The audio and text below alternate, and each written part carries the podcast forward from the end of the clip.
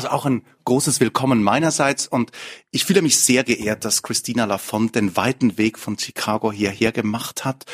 Christina ist, würde ich sagen, nicht nur ich, ist wirklich eine der führenden politischen Philosophinnen in unserer Zeit. Und sie hat, und das ist auch ein schöner Connex, sie hat zehn Jahre in Frankfurt gelebt, bei Jürgen Habermas promoviert und habilitiert. Und sie hat einige wegweisende Bücher geschrieben. Zum Beispiel Heidegger Language and World Disclosure oder der Linguistic Turn in Hermeneutic Philosophy oder ein neueres Werk Critical Theory in Critical Times.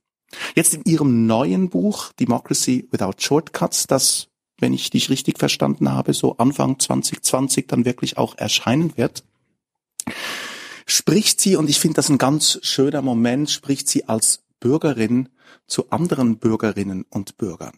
Und ist wirklich ein Herzensprojekt, um vielleicht ein bisschen zu skizzieren, wie Demokratie im 21. Jahrhundert aussehen soll und auch aussehen könnte. Und was Christina vorschlägt, und ich will jetzt nicht zu viel verraten, ist ein partizipatorisches Modell von Deliberation. Und wogegen sie sich wendet, und das ist so eine Pointe, die viele ein bisschen verpasst haben, ist so ein technokratisches Dialogmodell, wo man von oben her versucht, Bürgerinnen und Bürger zu involvieren und dann sagt, wenn die da ein bisschen diskutiert haben, das ist dann die gereinigte Bürgermeinung und auf das bauen wir für politische Entscheidungen. Und Christina wird uns heute zeigen, das ist ein Irrweg. Und ich freue mich jetzt wahnsinnig auf deinen Vortrag. Herzlich willkommen.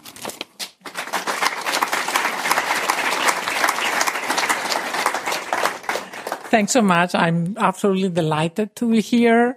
I have to really thank uh, Rene, uh, Andre for inviting me. And um, this is my one of my first attempts to present my work to a big audience and to see how people react to it. And so I'm very curious to get feedback. Um, and so um, the book is uh, coming out at the beginning of next year. Um, and what I do in the book is to defend and to articulate a conception of uh, what I call a participatory conception of deliberative democracy. And the reason being that a lot of deliberative democracy has been really focusing only on a, a, more technocratic way of understanding democracy. And I really think that is the wrong way. And I think a lot of what we are seeing today of the crisis of democracy has to do with it. And so I feel an urgency of actually um, getting democracy right. Um, and so in the book, what I do is to try to defend why a participatory conception is better than the alternatives that are currently debated uh, and that are most popular, so to say. Uh, and the difficulty when you try to criticize different conceptions of democracy is that democracy is a very complex goal and, and ideal. And it has to do with a lot of other ideals, like ideals of justice, of equality, of freedom. And so different people have very different views, very thick and different conceptions of all those ideals. And so what happens when you try to, when you see somebody defending one conception of democracy and criticizing another is that there is a risk of being just begging the question, right? So those on the receiving end of the critique have the impression that, of course, if you assume all of that, then you will have this criticism, but we don't believe that. We have a different conception, and that's why, like, we don't take your critique as valid. So it's not easy to find a kind of criterion that could be recognized by people who have very different views about what democracy is about, so that then you could tell from that criterion which conception is better, right? And so that was the problem I was uh, confronting when I tried to write the book. I wanted to defend my conception, but then I was like, how are, is anybody going to think that I'm just simply assuming what I like? And so that's fine for you, but why should we care about it, right? And so then I, I was looking for a kind of criterion that will be somehow ecumenical or independent of what else you believe about democracy, and it will have to be minimal. And I found the idea of blind deference the most useful for what I wanted to do. And so what I'm going to try to defend today and see how you react to it and what you think about it is that idea that we can use the, the idea of blind deference is that you may have at some point uh, in your theory a requisite or an, or an expectation that some citizens will blindly defer to the political decisions of others over whom they have no control. In my view, that is necessarily quintessentially incompatible with seeing yourself as a participant in self-government. What it means for me to see myself as an equal that participates in self-government is that I can see myself as somehow being able to recognize as reasonable or as something that I can identify with the laws and the policies that I'm under. If I'm asked to blindly defer to someone else's decision, then there is no sense in which I am an equal participant in making those decisions, in shaping those decisions. Okay.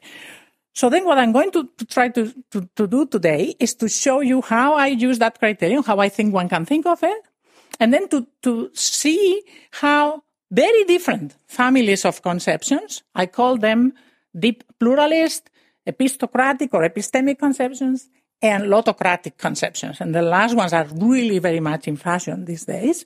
Uh, I'll explain what they are. Very, very different views. Absolutely incompatible, mutually incompatible views.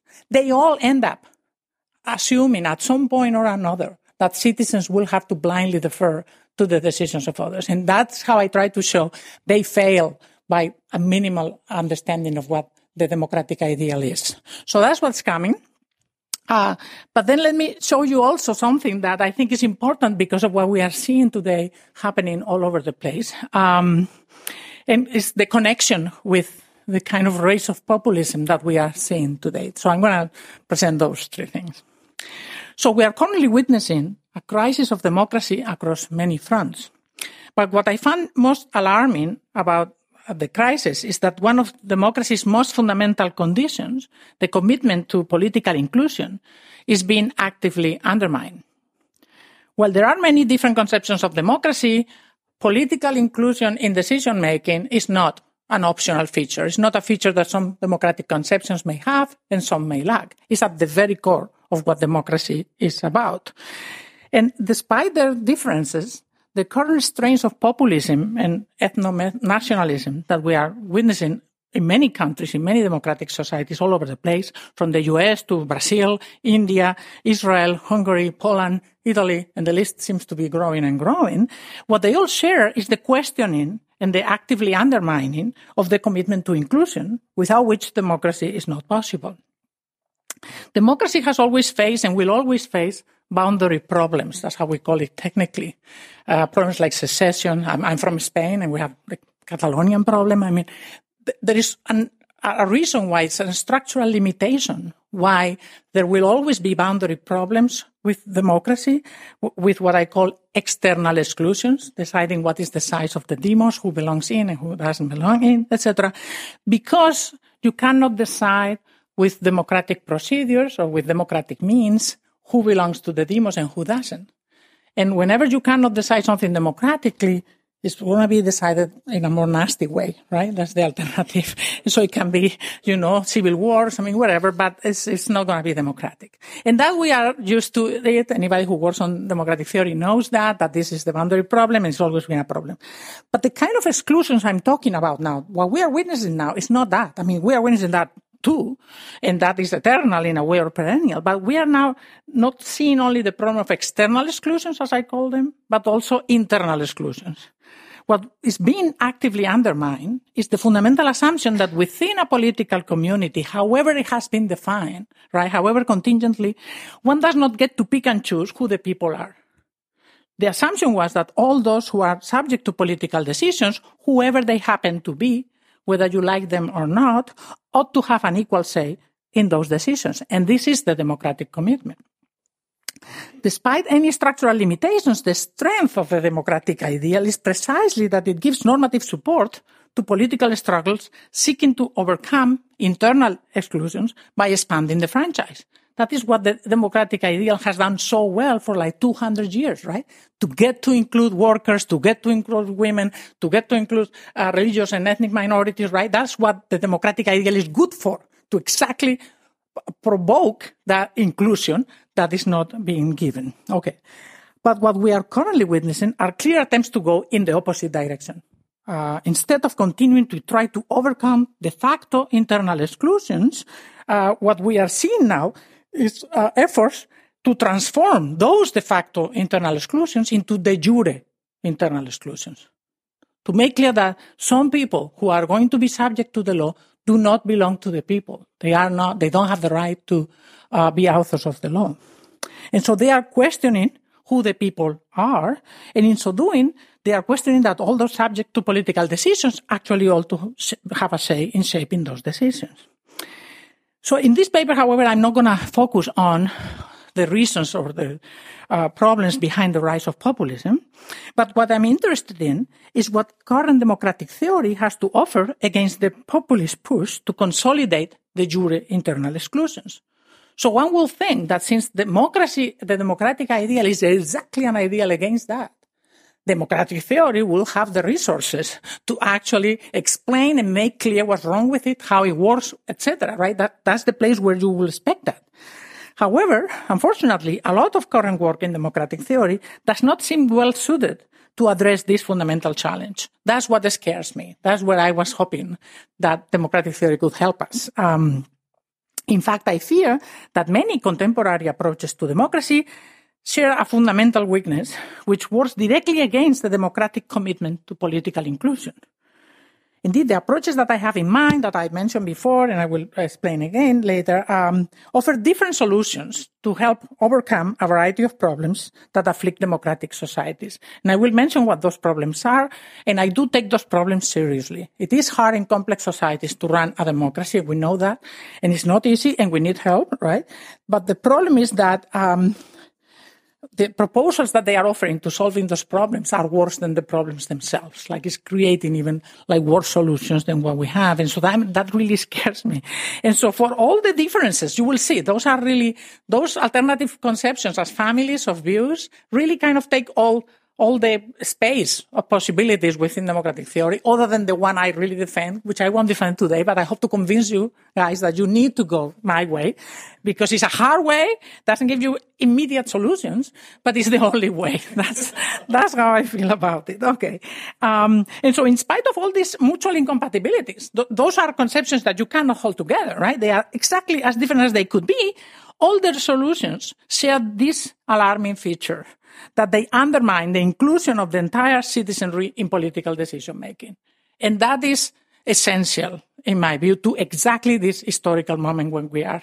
Um, and so far from providing resistance to democratic deconsolidation, these solutions reinforce what I call the anti-democratic temptation, which is what I call taking shortcuts. You see the possibility of getting some outcome that you really think it matters and you want to get there, and then you fall for the temptation. Why don't we just take the shortcut and leave the citizenry behind just to get that result, right? And this is a temptation, but we should really resist it because it's going to haunt us if we go for that. So, so let me explain. The approaches that I'm referring to, and I will explain how each one of them works, are deep pluralist, epistemic, and lottocratic conceptions of democracy. I'll explain what they are. And the problems that each one of them focuses on are really important and they need to be focused on. Um, however, the problem that they share is that all of them are looking for shortcuts for the easy way, avoiding the difficulty of getting all the citizenry, you know, behind some proposals, etc. And what they share is that they require, as I mentioned before, to citizens to blindly defer to political decisions made by others. Not just by others, we do that whenever we delegate, but by others over whom they have no control. That's the problem. And so an expectation of blind deference is quintessentially incompatible with the democratic ideal of self-government, no matter how we interpret it. That can be, right? That can be democratic, or else then everything else is. By expecting citizens to blindly defer to actors over whose decisions they cannot exercise control, these competing conceptions accept the possibility of a permanent misalignment between the beliefs and attitudes of the citizenry on the one hand and the laws and the policies to which they are subject on the other. They are going to be permanently not identify, not be able to endorse the laws to which they are subject, which is the democratic ideal that that doesn't happen.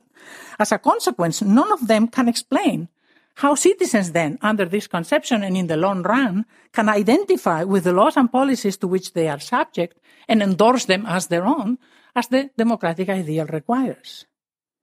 In addition, these proposals fall prey for the anti-democratic temptation of taking shortcuts. They naively assume that a political community can reach better outcomes if it bypasses the actual beliefs and attitudes of its own citizens. Unfortunately, there are no shortcuts to make a political community better than its members. Nor can a community achieve progress faster by leaving its citizens behind. And the, the, what, what is the most amazing thing is that some of them present themselves as the more realist of all, right? Democracy for realists. They are realists when they think that if you bypass the citizenry and pass legislation, then that's it. Then it's the end, like in Hollywood, and everything is fine. It's like, what happens after legislation? If the people are in, against that piece of legislation, you are not going to get the outcomes because they just don't believe in it and they are not going to do it.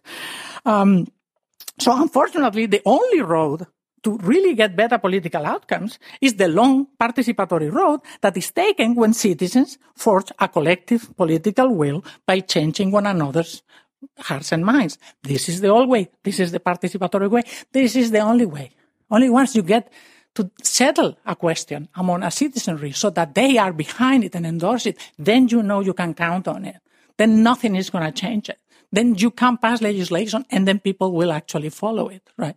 But if they are all against it, it's not going to help that you just have some experts doing something against the whole citizenry. Um, commitment to democracy simply is the realization that there are no shortcuts authoritarianism is a shortcut, right? And it doesn't really work. so however arduous or fragile and risky the process of mutually justifying political decisions through public deliberation may be, which I grant you it is, simply skipping it cannot get us any closer to the democratic ideal, and in fact will move us further away. So in what follows, I would like to defend these claims. This is kind of my view, and I'm going to try to defend it in two steps. First, I will focus on the democratic ideal of self-government in order to show that any conception of democracy that expects citizens to blindly defer to the political decisions of others fails to live up to the democratic ideal of self-government under any plausible interpretation of that ideal. This is a minimal condition. If you don't meet that condition, you are really not defending democracy, but something else. To the extent that this is the case, blind deference offers a useful yardstick, I think, for evaluating the democratic shortcomings within different conceptions of democracy. And it's really helpful because you will see that it's a kind of neutral criterion that applies to very different conceptions. It doesn't matter what other views uh, you, when you have a democratic ideal articulation, defend. Um, and so then taking that criterion as a guide, I will then show how these three other alternative conceptions, the pluralist, epistocratic, and lottocratic conceptions, all involve the problematic expectations that expectation that citizens blindly defer to the political decisions of others.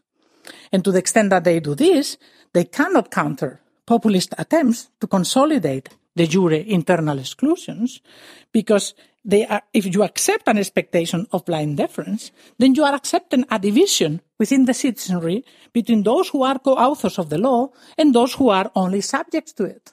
If that is okay, then we have nothing to say about what is wrong with populism, with excluding some and having them permanently being only subjects to the law.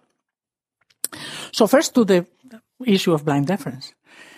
Although there are many different views on the democratic ideal of self-government, it is generally assumed that it is a distinctive ideal uh, that cannot be reduced to other ideals like freedom or equality or justice, etc.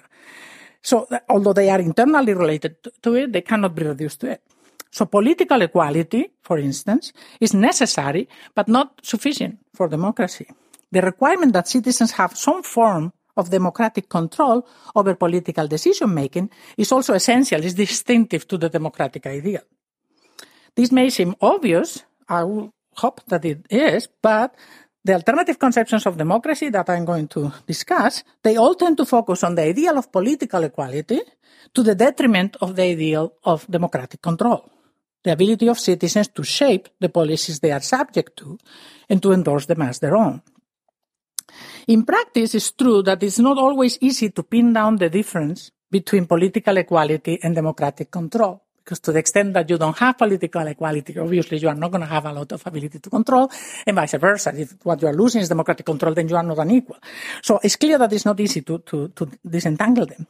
But a helpful way to evaluate the impact of conceptions of democracy and their proposals for reform upon democratic control is to assess the extent to which they require or expect citizens to blindly defer to the decisions of others.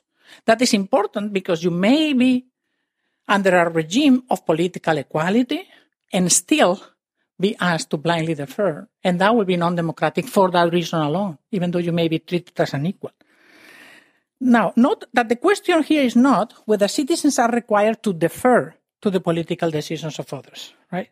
In all representative democracies, democracies require citizens to do that. So it's not that I am in favor of direct democracy, that we do all the decisions ourselves. No, no, we, we do defer to our delegates, those we vote for, for example, parties we agree with, etc.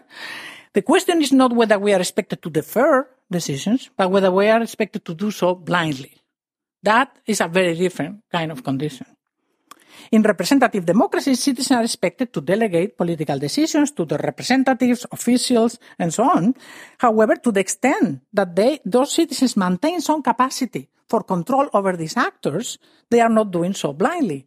You get to select them, and you may also get to not select them anymore when you don't like what they are doing, right? In, that, in that sense, at least, you have control over them. By contrast, deference is blind if there is no such capacity of control. You just have to defer to whatever the heck somebody decides and you have no way to change it or influence it or whatever. The difference between deference to delegated decisions and blind deference can be explained as follows. In the first case, in the normal case of delegation, one has some defeasible reason to assume that the political decisions endorsed by the agent to whom you are deferring are those that one will have endorsed if one had thought through the issue with access to the relevant information. You vote for a delegate in a party that you endorse, and so you are expecting that that person, when it comes to make political decisions, will follow the information, the values that you share, that's why you voted for them, etc., and then will reach a conclusion. And maybe it's not the one you will support because you don't know, you don't have the information that they do. But you are trusting that they share your interests, your values, etc.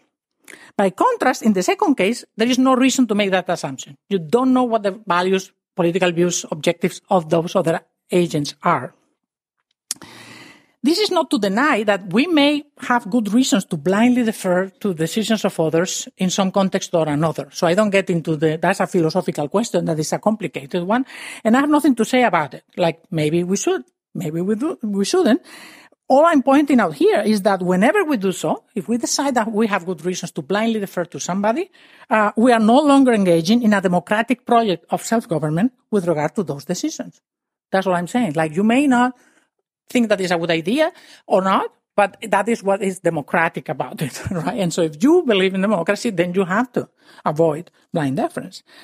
So in that case, if I blindly defer to somebody, what I have determined is that these decisions should track their considered judgments, top judgments of those I'm blindly deferring to instead of mine. And so therefore I'm not one of those who are co-shaping those decisions. That's very simple. So deep pluralist, epistocratic and lottocratic conceptions of democracy expect citizens to blindly defer to the decisions of others, although in very different ways and for very different type of reasons. And I'm going to just explain each one, how, how it works for each one rather quickly. Um, so let's take a, a look at each one of them. So first, deep pluralist views. This is my label because it's very hard to put conceptions together. But this is a family of conceptions. There are many different authors. I discuss uh, Jeremy Waldron and Urbinati, but there are many others.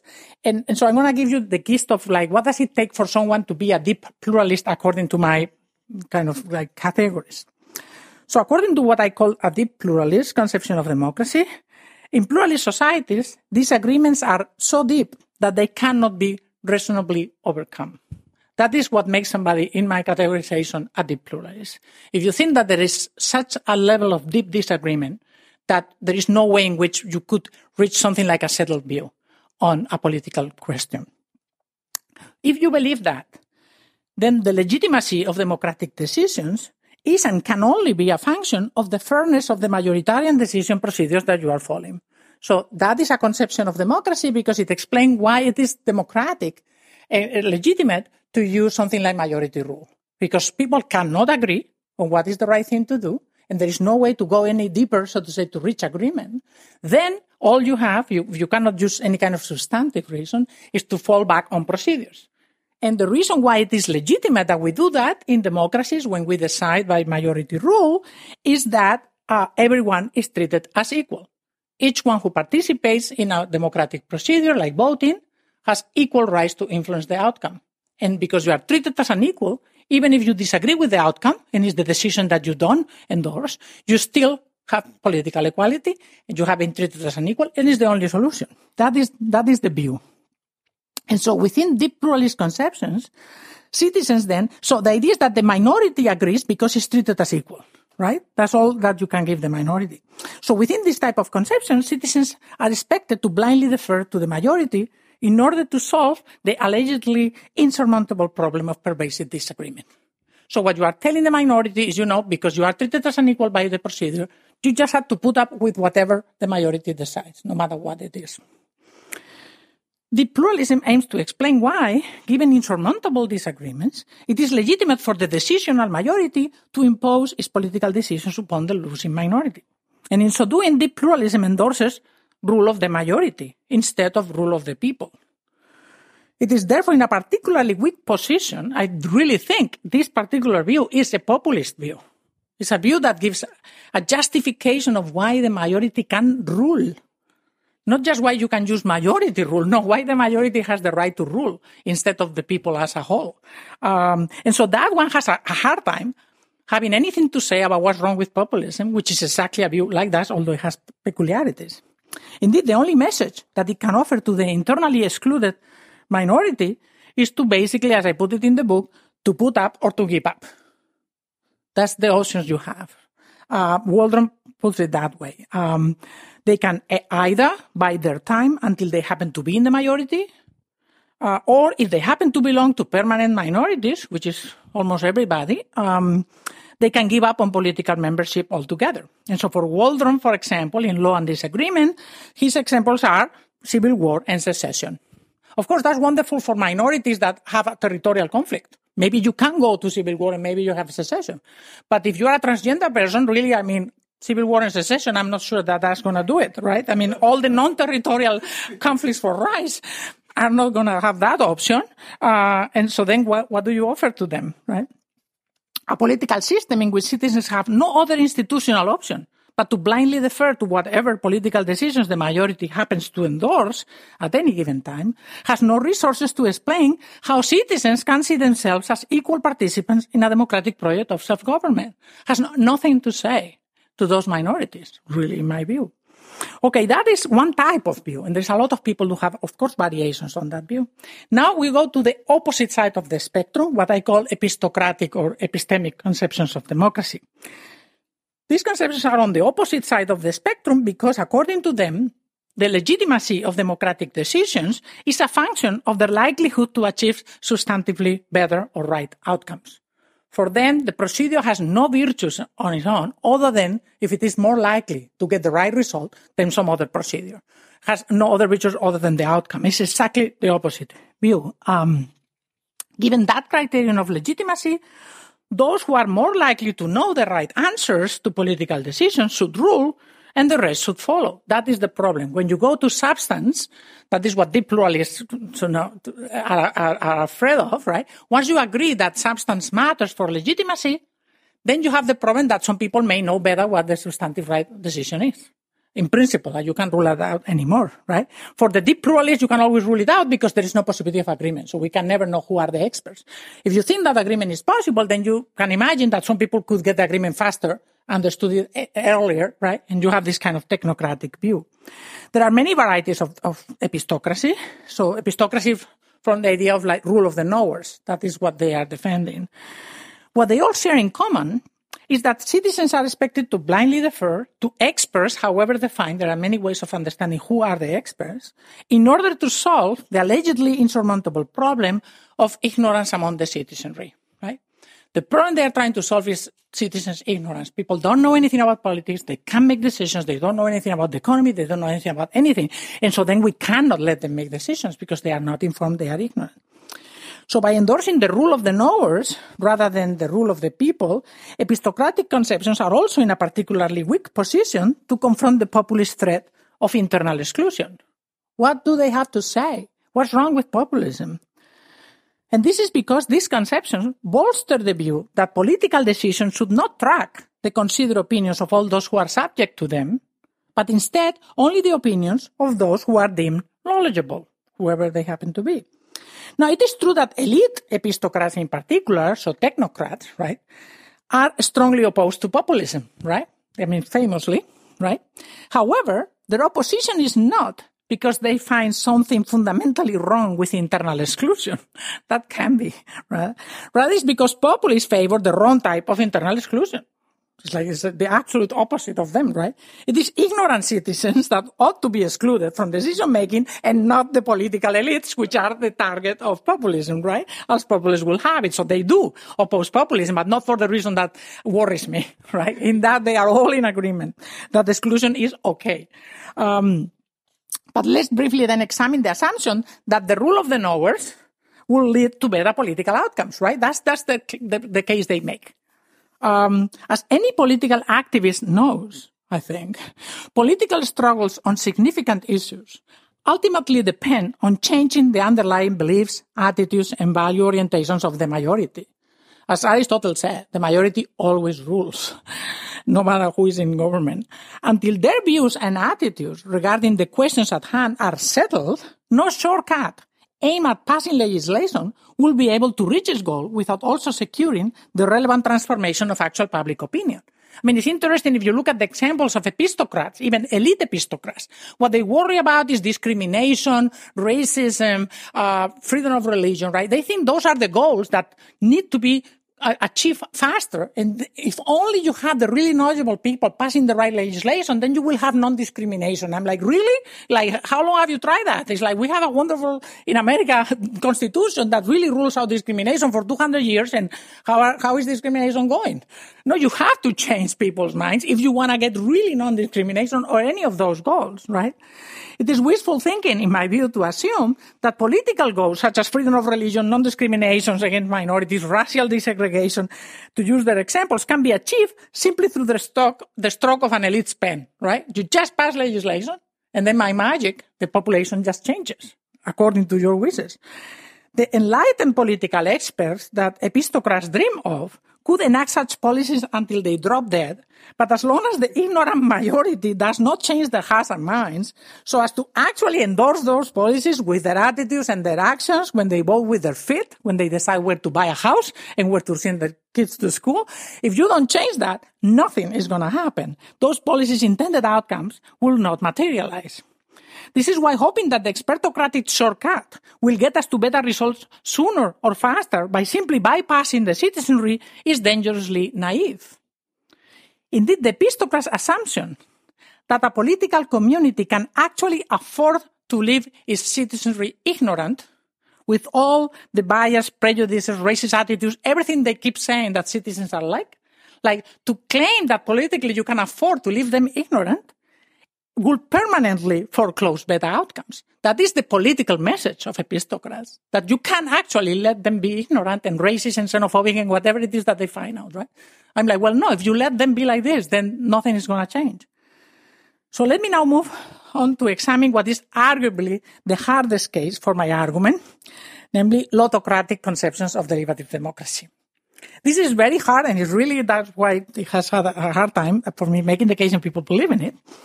Because their defenders, those who defend what I'm calling lottocratic conceptions, I'll explain soon, they see themselves as radical Democrats. And what I, they are arguing is precisely that political inclusion and equality of all citizens will be better realized if democracies were to use lotteries or random selection among ordinary citizens instead of electing representatives among political elites. So the whole spirit of the lottocratic view of having by lottery selecting ordinary citizens is to let them be at the political level to actually participate and to actually change legislation, etc. So they seem to be exactly the kind of thing I'm in favor of, right? But actually, I'm not. so the explicit goal is increasing the participation of ordinary citizens in political decision making.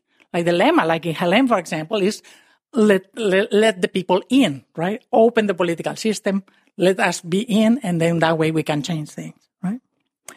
Even the radical democratic aim might claim that they too fall prey to the anti-democratic temptation of a shortcut that bypasses the citizenry, in which also expects citizens to blindly defer to the decisions of others, seems counterintuitive.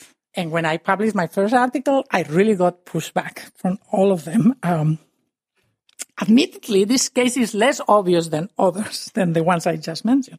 However, my argument is motivated precisely because of that lack of obviousness, because I think the trap in that case is less easy to see. Um, whereas it is easy to see that majorities and groups of experts are exclusionary. I mean, we are used to that, right?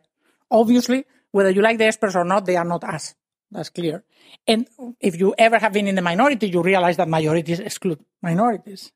It is much harder to see the exclusionary implications in the case of randomly selected groups of ordinary citizens that mirror the population as a whole. They are exactly like us. They are made to be like us. They are supposed to represent, like a, in a microcosm, what the population as, a, as a, a totality looks like. Indeed, precisely for that reason, I fear that such groups could become the ultimate usurpers. It is especially important to analyze this in greater detail. They could become so like us that people will be fooled to think that we are having democracy when we, when we are not. So lottocrats pin their democratic hopes on the generalized use of deliberative mini-publics, such as citizens' juries, citizens' assemblies, deliberative polls, all those stuff. I don't know how familiar you guys are with what deliberative mini-publics are, but I have the impression that in Stuttgart there is a lot of mini-publics going on, so I'm assuming you, you know a little bit how that works. The most ambitious proposals, which are only proposals so far, envision complementing or even partially replacing legislative assemblies of elected representatives, like what we know as our own parliaments, etc., with assemblies of randomly selected citizens. They want to have randomly selected citizens doing the legislation, actually doing it for us, instead of having the traditional representatives. While some defend, this, defend these proposals from a purely epistemic point of view, for some of them, the reason is because they will get things done that are not being done, and so we will have better outcomes. That's one of the reasons. But for others, it's actually because they are like us, it's because it will be democratic. And now it's not because elites don't really represent us. They are not like us. And those are, I'm, I'm more worried about those. So on the one hand, since all citizens will have equal chances to be selected, political equality and inclusion are preserved. That is the idea. That's the democratic sense. On the other hand, since small groups of randomly selected participants will have better access to information, quality deliberation. They will have the time to discuss with each other and see different views. They will be able to do the kinds of things that we can do in the public sphere. Uh, better outcomes will be produced. Also more democratic, better in the sense that they really reflect what matters to the citizenry. Now, the fact that the actual chances of being selected in political communities with millions of citizens will be next to zero, basically, right? Imagine many like 300 people in a country like the here 60 millions, I guess, right? Or 300 million in America, right? So the chances really are zero. So that can be the reason, right? Um, this is not an argument against political equality. That's why it looks democratic because it's not as if there will be domination by anybody because it's random. So nobody is actually, you know, having more political power for any reason or another. However, with regard to inclusion, the problem is that within lottocratic conceptions of democracy, non-selected citizens are expected to blindly defer to the decisions of a random group of citizens. If they get to have decision making authority, which is what these views are pushing for, then the non-participants, which is 99% of the population, gets franchise. Because you realize that you cannot combine, like either you have elections or you have selection by random, right? But once you have selection by random, there are no elections. So those who are not participating don't get to vote anything, don't get to do anything. They can influence parties or anything. Like forget all of that. They are just simply out. And they just have to come up and follow whatever the mini-publics decide. This is put forward as a way to solve the allegedly insurmountable problem of improving the quality of citizen deliberation in the public sphere, which is really a problem. I believe that too, right? But you can solve it that way just by, by bypassing the problem. By endorsing rule of the randomly selected instead of rule of the people, lottocratic conceptions are also in a particularly weak position to confront the populist threat of internal exclusion. This is because these conceptions also support the view that political decisions do not need to track the considered public, political opinions of all those who are subject to them, which should be the democratic criterion, but instead only need to track the, the opinions of those who have been randomly selected. Indeed, by expecting citizens to blindly defer to the political decisions of a randomly selected group of citizens, the generalized use of mini publics for decision making, what those people are defending and dreaming of, will decrease rather than increase the ability of the citizenry to take ownership over and identify with the policies to which they are subject as the democratic ideal of self-government requires. So let's see why. Why, why should we be, as I put it here as the title, beware of usurpers? Like, why should we care about those mini public participants? One of the main attractions of conferring decisional status on mini publics is the fact that their considered opinions are often different from and presumably better than the raw opinions of the actual people, right? I mean, running a mini public is very expensive. If you only wanted to know what the people in general wants, you don't need to run it at all, right? You just do a regular poll, you find out what people want, period, that's it. So if you do it, it's because you are hoping that the results of the mini public will be better, will be superior, because those participants will be better informed, they will have had a chance to deliberate, they will have heard other perspectives, they will have talked to each other. Things that you cannot do generally in the public sphere. Because of course, if they weren't, there would be no point in conducting those mini publics. The opinions of the majority of the mini public often differ from the opinions of the majority of the people after mini publics, and that's why people who do mini publics are so excited about them. that's the point of the deliberative experience that raw views and opinions can be transformed into considered judgments.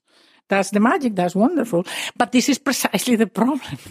that's where you get the mismatch, right? The disconnect between the views of the participants in the mini public and those of the actual people that is induced by the deliberative filter is the whole point of doing it, creates a gap that undermines the mirror claim about deliberation, right? After deliberation.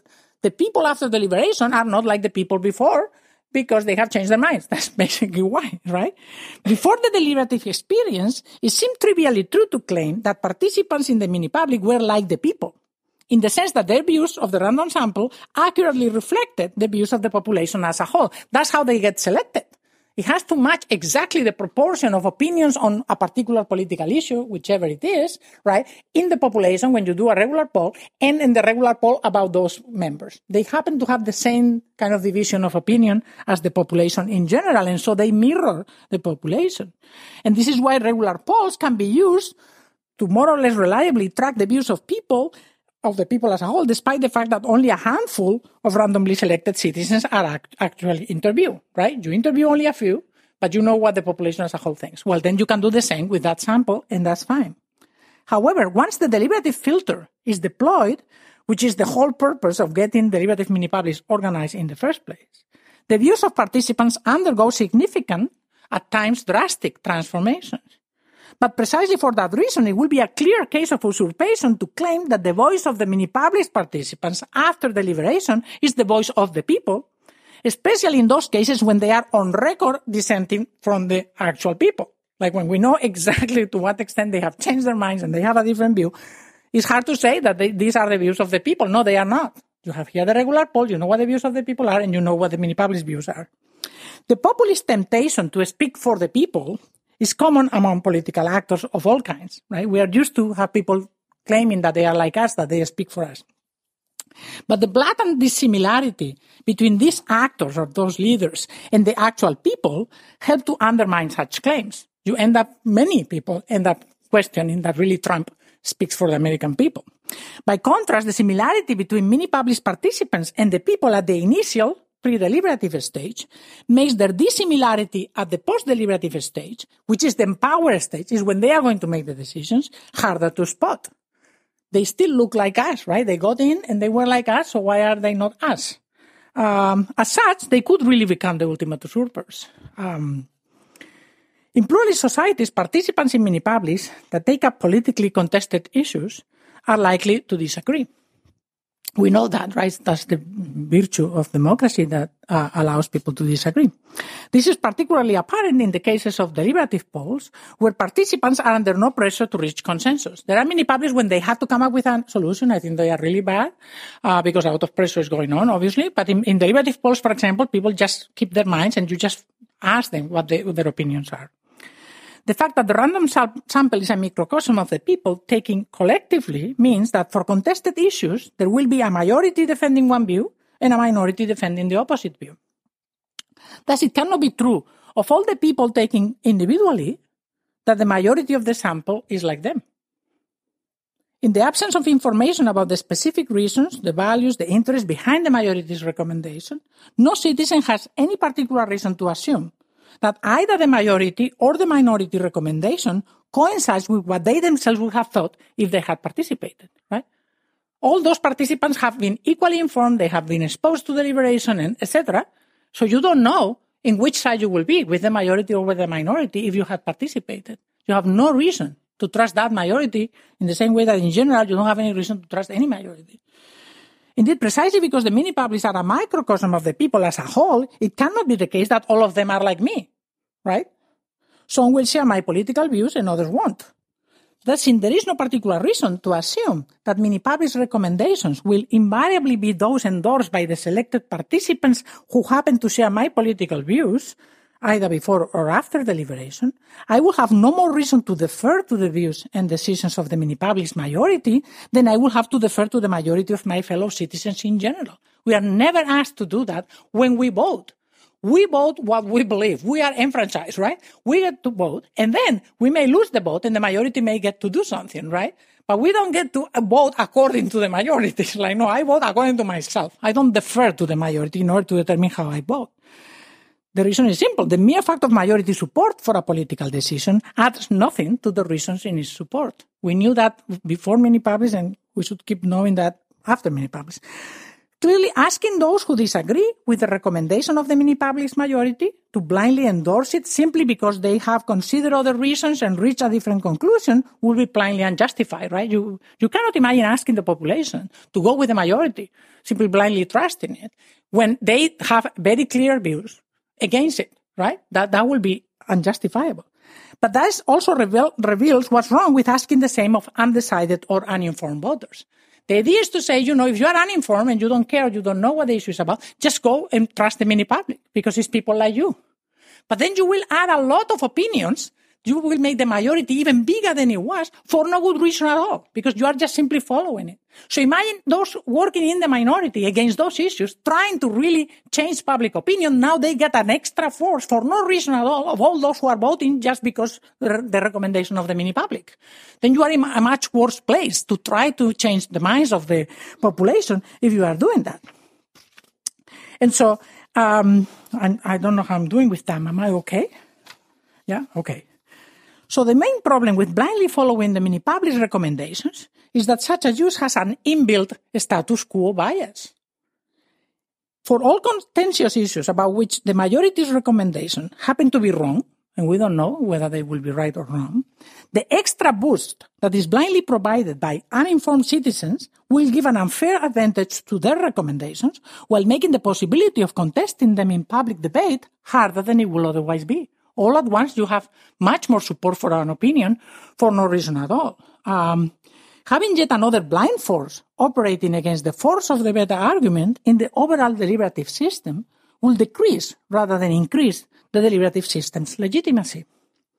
In light of these difficulties, a more legitimate alternative for passive but conscientious citizens will be to abstain from voting instead of blindly reinforcing the majority's judgment.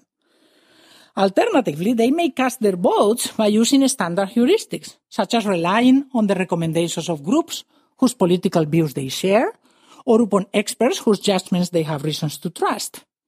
However imperfect, this type of deference is at least not blind if I defer to the Democratic Party because I trust it more than the Republican Party, at least there is a reason why I think that is the contrafactual I mentioned. That I would have decided that way if I had been informed kind of makes sense according to my own political views. But a, a random majority is nothing I can kind of trust in that way because I have no idea what their political views, objectives are, etc. Right? Deferring to a majority of random, a random group of citizens has no particular reason for it. In contrast to the former, the latter relies on blind deference, precisely because non-participants do not have any reason to assume that the conclusions reached by the mini-public's majority reflect what they would have thought if they had been informed and thought about the issue. For in principle, the opposite is exactly equally possible. After all, the participants in the minority also have reviewed the same information, have deliberated as much as the others, and have reached the opposite conclusion. To the extent that such uses rely on blind deference, they are inimical to the democratic ideal of self-government. By expecting citizens to blindly defer to the political decisions of the majority of a randomly selected group of citizens, the generalized use of mini publics for decision making will decrease rather than increase the ability of the citizenry to take ownership over and identify with the policies to which they are subject, as the democratic ideal requires. Moreover, with respect to the substantive quality of outcomes, proposals which involve blind deference to mini public recommendations make the same naive assumption as epistocrats. This is a variety. I call them democratic epistocrats. Namely, that it is possible for democratic societies to keep the citizenry ignorant, irrational, biased, racist, and so on, while still achieving better political outcomes or even approximating the goal of a deliberative society just by having a few deliberating. It is hard to see how we could get any closer to a deliberative democracy by adding institutional mechanisms that keep the citizenry ignorant and expect them to blindly follow others. If that's what we are institutionalizing, then we are making sure that they remain ignorant, right? There will also be no focus of the political system on them anymore because they have no decision to make. They'll focus only on those who have a decision to make, namely mini public participants. Deliberative mini publics offer a fascinating view, and I do mean it, of what can realistically become considered public opinion in a political community at a given time. That is what is so fascinating about them, that you can get to know what the majority of your fellow citizens could think if they had deliberated and had information. The recommendations reflect how far the majority of citizens can be brought from where they are now in light of their interests, values, attitudes, and so on. But political struggle and contestation must first do the heavy lifting in order to help the community to get there. It's wonderful to get to know where they could be, but you have to bring them there or else you don't have them there, right?